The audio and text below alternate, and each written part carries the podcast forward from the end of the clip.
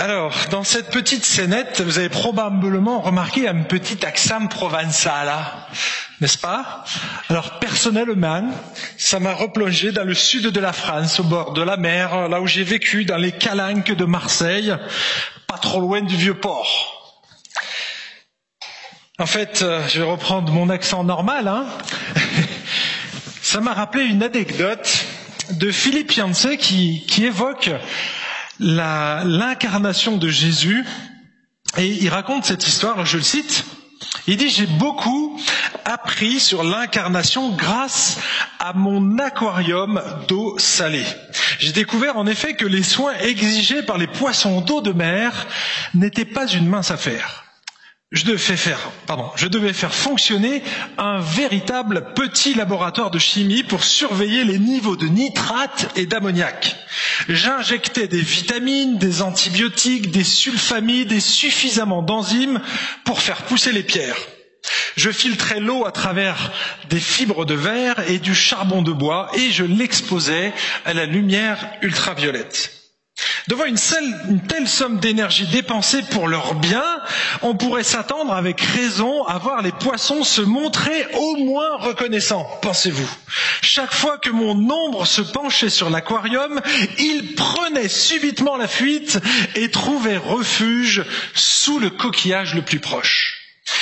Ils ne manifestaient qu'une seule et unique émotion à mon égard, la peur bien que j'ai pris soin d'eux quotidiennement, que je leur ai donné à manger trois fois par jour, ils interprétaient chacune de mes interventions comme une intrusion malveillante. Je n'ai jamais pu les convaincre que j'étais leur ami et que je désirais leur bien.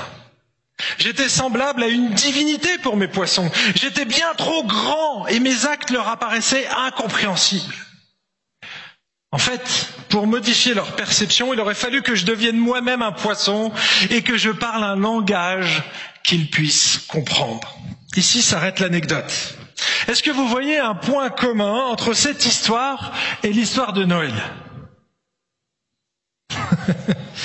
Je vous vois pas trop parce que j'ai un gros flash dans les yeux, mais j'ai pas entendu beaucoup réagir. Vous voyez euh, le lien entre Noël et les poissons? Ah, merci. Il y en a deux qui suivent dans la salle. En fait, Noël, c'est le moment choisi par Dieu pour s'abaisser à notre niveau, pour nous manifester son amour. Et pour rester dans l'imagerie maritime, Dieu a en quelque sorte quitté son aquarium pour s'identifier pleinement aux hommes. Noël, c'est le moment où Dieu le Fils a quitté le ciel pour venir sur la terre. Et oui, il va quitter son aquarium pour venir sur terre. Sa principale motivation, la principale motivation de Dieu en venant sur terre, eh bien, c'était de nous manifester son amour afin qu'on puisse se réconcilier avec lui. Ça, c'est le motif principal de Dieu lorsqu'il vient sur terre. Finalement, c'est comme si Dieu s'était fait poisson parmi les poissons. Et comme ces poissons, qui avaient peur de cet homme, eh bien, beaucoup de gens ont peur de Dieu. En fait, la, la, la peur, c'est un réflexe naturel devant l'inconnu. Mais c'est aussi un réflexe normal lorsqu'on prend conscience de la majesté de Dieu, de sa transcendance, du fait qu'il est immense. Et quelque part, dans notre univers, dans notre aquarium, on perçoit Dieu comme cet homme. Il nous apparaît démesuré, immense. On peut se sentir écrasé par la transcendance de Dieu. Il est tellement grand et nous on est si petits. Et donc notre réflexe naturel c'est d'avoir peur. Eh bien c'est probablement le sentiment que les bergers ont dû ressentir lorsque la gloire de Dieu a resplendi autour d'eux au milieu de la nuit. Les bergers étaient très certainement sensibles à l'immensité de Dieu parce qu'ils avaient le temps d'observer le ciel pendant la nuit. Et vous vous souvenez, quand on a lu cette histoire tout à l'heure, les bergers passaient du temps avec leurs troupeaux pendant la nuit. Donc les bêtes étaient en train de dormir et eux, eh bien, ils étaient au coin du feu et ils devaient regarder le ciel. Je ne sais pas si vous avez déjà fait ça pendant l'été. On le fait avec nos enfants quand on est en été, on s'éloigne des lumières de la ville et en plein milieu de la campagne, on met une couverture par terre et on, se pose et on attend quelques minutes que nos yeux s'habituent. Et là, si le ciel est dégagé, on voit des milliers d'étoiles, des milliers d'étoiles. Et c'est, on se sent tout petit. Hein, parfois on voit passer une étoile filante, mais sinon on se sent tout petit devant cette, c'est vertigineux, cette immensité de l'univers. Aussi, lorsque le Seigneur a allumé le feu de sa gloire devant leurs yeux, la première réaction, réaction ça n'a pas été la joie. Ça a été la peur. Si vous regardez bien Luc chapitre 2, regardez. Un ange du Seigneur leur apparut et la gloire du Seigneur resplendit autour d'eux. Une grande frayeur les saisit. Mais l'ange les rassura et leur dit, n'ayez pas peur. On voit ici que les bergers n'étaient pas du tout rassurés en voyant ce spectacle divin. Et c'est pour ça que Dieu a envoyé des anges. C'était pour les rassurer. Quand on est confronté à la, gloire de Dieu, mes amis, la première réaction, ça devrait être la peur, la crainte. Si Dieu ne s'était pas abaissé au rang des humains, eh bien on serait tous comme ces bergers, on serait dans la crainte de Dieu, à nous cacher derrière des coquillages, comme le faisaient ces poissons. Lorsqu'on songe à Dieu, généralement, les gens ressentent de la peur, de la honte, de l'indifférence, de la haine, mais rarement ils ressentent de l'amour. C'est pas naturel. Dans tous les cas, on ne réserve pas à Dieu l'accueil qu'il mérite en tant que bienfaiteur quotidien, en tant que créateur, et du coup notre problème demeure. Et oui, parce qu'il y a un problème. On reste distant de Dieu. Personne n'a jamais vu Dieu. Vous ne pouvez pas le voir. Et il doit venir dans l'histoire quelque part, il s'incruste dans notre monde pour manifester sa gloire. C'est ce qu'il a fait avec les anges. Mais nous, on ne peut pas voir des anges toutes les cinq minutes. Vous l'avez constaté aussi. Si c'était le cas, mes amis, allez consulter un médecin. En fait, on est incapable d'entrer en relation avec Dieu. On est séparé de lui à cause de notre nature pécheresse. On est imparfait et Dieu est parfait. Et donc, on ne peut pas, c'est incompatible. C'est comme l'eau avec l'huile. On ne peut pas les mélanger. Voyez? Et donc, il faut que Dieu intervienne à un moment donné pour rentrer en connexion avec nous. Pour qu'on soit réconcilié, il faut que Dieu fasse quelque chose, qui est une intervention de sa part. Mais là, il y a une première mauvaise nouvelle mes amis, c'est qu'on ne peut pas, par nos propres efforts, nous-mêmes rejoindre Dieu, se connecter à Dieu. On en est incapable. Personne n'est capable ici sur cette planète, même les pasteurs, de se connecter à Dieu tout seul. On a besoin d'une intervention de Dieu. On a besoin que Dieu vienne dans notre monde, qu'il vienne dans mon cœur, qui me donne cette capacité quelque part, une sorte de capteur pour capter sa présence à lui. Et c'est ce qu'il va le faire par le Saint-Esprit. En fait, nous sommes un peu comme ces poissons. On ne peut pas sortir du bocal, on ne peut pas sortir de l'eau et vivre dans la présence de Dieu qui est hors de notre condition à nous. On ne serait pas capable. Un poisson n'est pas capable de vivre en dehors de l'eau. Eh bien, nous, on n'est pas capable de vivre à l'air pur et sain, S-I-N-T, de Dieu. On ne peut pas vivre. Et c'est pour ça que Dieu doit changer quelque chose en nous. Et c'est ce qu'il va faire à Noël. Il va venir nous rejoindre et partager notre condition. Quels que soient nos efforts, quel que soit notre ressenti, quel que soit si c'est notre indifférence, sans l'intervention de Dieu, on demeure éloigné de lui. Mais ça, c'est la mauvaise nouvelle, mais ça s'arrête pas là. Le texte, si vous regardez bien la suite, il nous parle d'une bonne nouvelle et même d'une grande nouvelle, d'une très grande joie. Regardez le verset 10, mais l'ange les rassura, n'ayez pas peur. Je vous annonce une nouvelle qui sera pour tout le peuple le sujet d'une grande joie. Une grande joie. Et là, il précise. Pourquoi c'est une grande joie? Pourquoi pour les bergers et pour le peuple d'Israël, ça allait être une grande joie? Parce qu'un sauveur vous est né aujourd'hui dans la ville de David. C'est lui le Messie, le Seigneur. Et voyez, c'est ce petit verset 11, on va se focaliser là-dessus, parce que c'est parce que ce verset 11 est là que c'est une grande joie. Sinon, la naissance de Jésus, mes amis, c'est la naissance parmi les 244 000 bébés qui naissent par jour. Elle est insignifiante. Toutes les trois secondes, un bébé naît. Toutes les trois secondes, un bébé naît.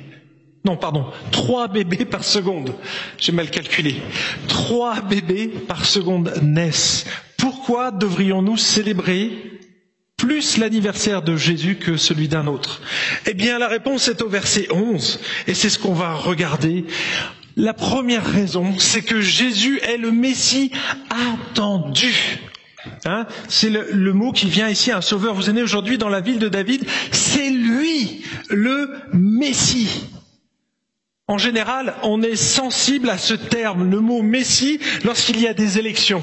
Hein? On s'attend à trouver quelqu'un qui va changer les donnes et on se dit waouh, c'est notre Messie. Hein Vous avez probablement déjà utilisé cette expression, mais on l'utilise aussi pendant une autre période, c'est pendant la Coupe du monde. Et oui, et là c'est d'actualité. Vous savez, en 98, on jouait au football dans un pays, dans une nation, pas très loin d'ici. Et ce sont les Français qui ont gagné, mais les Français ont gagné grâce à une personne. C'était notre Messie à nous pour le foot, hein, d'accord? Le Messie du foot, ça a été Zidane. Et c'est grâce à lui qu'on a gagné cette Coupe du Monde en 98. Ça s'est renouvelé 20 ans plus tard. Mais est-ce que c'était Zidane, le même Messie qui était le Messi en 2018 Je vois qu'il n'y a pas beaucoup de footballeurs dans la salle. On va faire un petit cours là, hein un petit cours de rattrapage. Ah voilà, c'est Mbappé. en 2022, est-ce qu'il y a encore un Messi dans l'équipe de France? Parce que ah yes, yes. En fait, hier j'ai regardé un match, on n'était pas terriblement bon, honnêtement. On méritait pas de gagner, il faut le dire. En tant que Français, je peux le dire, on a été mauvais. Enfin, on, hein, je m'y associe là. Mais grâce à Giroud, on a gagné le match. Ça, c'est le football. On n'y peut rien. Mais voyez, ici, Giroud hier a joué un peu le rôle du Messie. Il nous a sauvés. Il nous a sauvés et grâce à lui, on a eu la victoire. Eh bien, on va transposer ça dans le monde biblique parce qu'on attendait un Messie, quelqu'un qui allait remporter la victoire sur le péché et sur la mort. Et qui est cet homme? Vous le connaissez nous, on le connaît, c'était Jésus, mais les Juifs ne le connaissaient pas. Ils l'attendaient depuis des siècles. Et la Bible, elle dit que ça allait être un homme qui allait être meilleur qu'Adam. Ça allait être un prophète qui allait être plus grand que le prophète Moïse. Ça allait être un roi qui allait être plus grand que le roi David. C'est celui vers lequel tout l'Ancien Testament pointait, regardait, attendait. C'était le libérateur qui devait souffrir et qui allait payer le péché, la dette du péché des humains. Ce sauveur, il devait venir racheter des humains de leurs plus grands problèmes. Et ce qui nous empêche d'être connectés à Dieu, c'est notre péché. Jésus est venu pour solutionner ça. C'était pas pour gagner le match de, foot. C'était pour remporter la victoire sur le péché. Et il a prouvé ça à la croix. Et la preuve que Jésus a agréé son sacrifice, cet ultime sacrifice, c'est qu'il a ressuscité son Fils. Et ça, c'est la preuve ultime qu'il est non seulement vainqueur du péché, mais aussi vainqueur contre la mort. Il y a de l'espérance. Parce que ce Messie était attendu et qu'il est arrivé. Nous, on le sait aujourd'hui. 2000 ans de recul nous permettent de dire, waouh, c'était ce Jésus. Les bergers, ils savaient pas. Peut-être que c'est votre cas. Vous découvrez aujourd'hui l'évangile. Eh bien, il a été annoncé bien longtemps avant Jésus. 2000 ans avant Jésus, on parlait déjà d'Abraham. Ensuite, on a parlé de Moïse 1500 ans avant. Ensuite, David 1000 ans. Et puis, on s'est rapproché, rapproché jusqu'à avoir ce Messie attendu. Donc c'est la première raison pourquoi on, est vraiment joyeux de célébrer Noël, c'est que nous, on a compris que le Messie attendu était arrivé enfin. Deuxième, c'est le Sauveur. Hein, c'est le, mot qui est utilisé ici. Un sauveur vous est né aujourd'hui dans la ville de David. En fait, c'est une bonne nouvelle universelle. Regardez ce que dit un Jean. Donc c'est encore un, c'est l'évangéliste Jean qui écrit ça dans une, une de ses lettres. Il dit, nous avons vu et nous attestons que le Père a envoyé le Fils comme sauveur du monde. Jésus n'est pas venu sauver un peuple en particulier seulement, les Juifs, mais il est venu comme sauveur du monde. C'est un salut universel. Et là, c'est une bonne nouvelle pour nous. Parce que dans l'Ancien Testament, c'était pas très clair pour les Juifs. Ils pensaient qu'il venait exclusivement pour eux. Oui, il est venu pour les Juifs en premier, mais ce salut-là, il a été ouvert à toutes les nations, à tous les peuples, pour que toute langue puisse confesser que Jésus est Seigneur. On a donc un sauveur universel. Ici, on n'a pas toutes les réponses, mais il est sauveur pour celui qui place sa confiance en lui. Il est sauveur, la Bible nous dit, pour quiconque croit en lui, place sa confiance dans ce qu'il a dit et ce qu'il a fait. Ça, c'est le salut qui nous est réservé si on place notre confiance. Et il n'y a pas cinquante possibilités. La Bible dit qu'il n'y en a qu'un seul de Jésus. Il n'y en a pas d'autre. Un seul Jésus, une seule possibilité d'être connecté avec Dieu, d'avoir une relation avec Dieu, c'est Jésus. Regardez ce que dit le livre des Actes, c'est l'apôtre Pierre qui dit ça. Il n'y a de salut en aucun autre, car il n'y a sous le ciel aucun autre nom qui ait été donné parmi les hommes par lequel nous devions être sauvés. Et là, je suis désolé pour vous si vous pensez que vous pouvez accéder à Dieu d'une autre manière, avec une autre personne, ou en faisant des œuvres, ou quoi que ce soit d'autre. La Bible, elle dit non, c'est pas possible. Il n'y a pas d'autre nom que Jésus. Il est impossible d'accéder à Dieu sans lui. Et ça, c'est exclusif. Exclusif. Et je suis désolé de vous dire que c'est la seule réponse que la Bible donne. Elle n'en donne pas d'autre.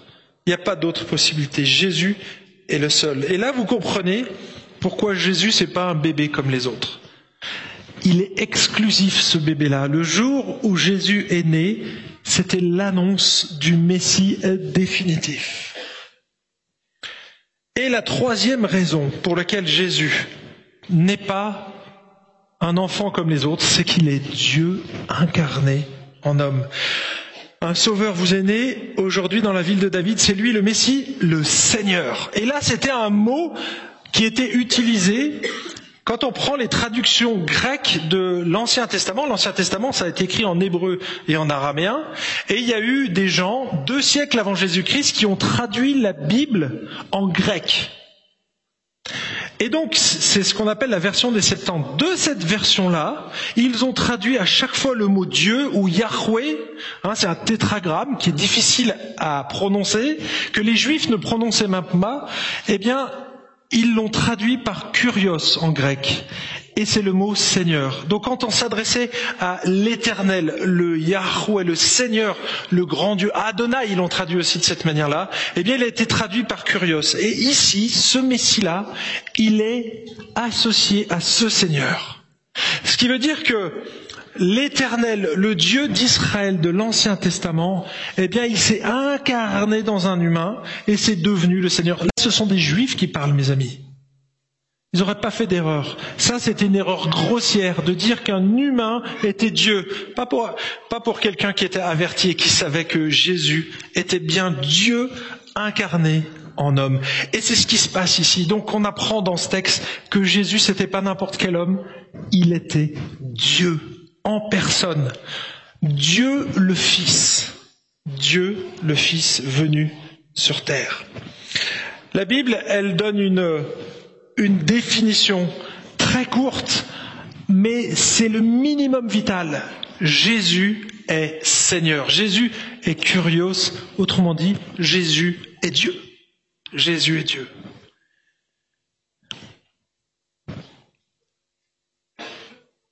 Jésus, c'est Dieu qui vient sur terre. C'est le Créateur qui devient une créature. C'est le roi qui devient un serviteur, c'est le Tout-Puissant qui devient un petit enfant.